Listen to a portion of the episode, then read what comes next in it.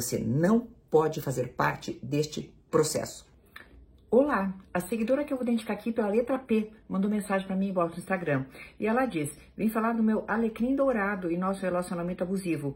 Conheci meu atual noivo pessoalmente após dois anos de nos seguirmos em redes sociais. Temos amigos em comum há mais de 10 anos e assim que eu conheci pessoalmente, me senti à vontade de inserir na minha vida após ele me pedir em namoro.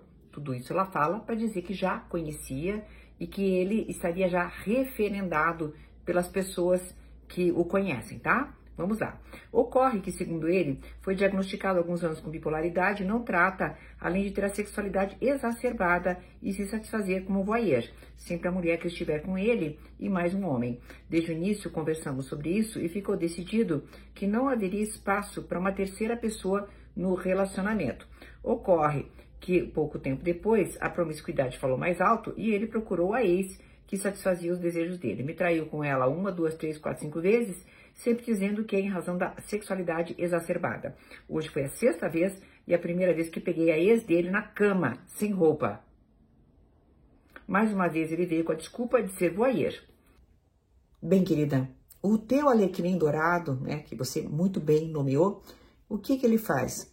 Para justificar o seu presumido descontrole, ele começa a criar patologias que provavelmente nem existem. Se ele é bipolar e não procura tratamento, o que, que prevalece aí? Prevalece a não vontade de se tratar. Então, ele está querendo usar essa patologia eventual, se é que foi diagnosticado como tal, para dizer: sou impulsivo, não consigo me controlar. E não é por aí. A outra questão, que é ainda pior, né? Ele tem um fetiche e o nome disso é cuckold, tá? Cuckold, literalmente falando é quando o cara gosta de ver a mulher dele com outra pessoa. Nossa, o que, que você está falando, Maria? Estou dizendo que a ex não é ex. A ex é atual. Você é mais uma. É isso que eu estou querendo dizer.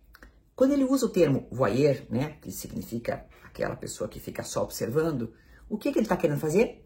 Ele está querendo é dar uma pátina, dar um verniz diferente para aquilo tudo. E aí ele diz: Não, eu não traí com a minha ex. Não, de jeito nenhum. É que eu gosto de ficar olhando a minha ex com outra pessoa. Quando na realidade, voyeur ele não é. Ele é cuckold, tá, querida? Então já vamos entender o seguinte.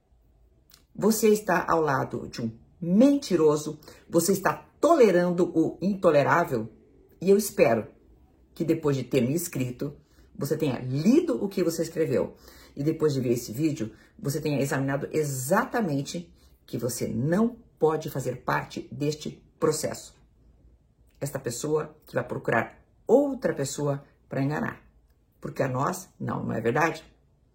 Até uma próxima.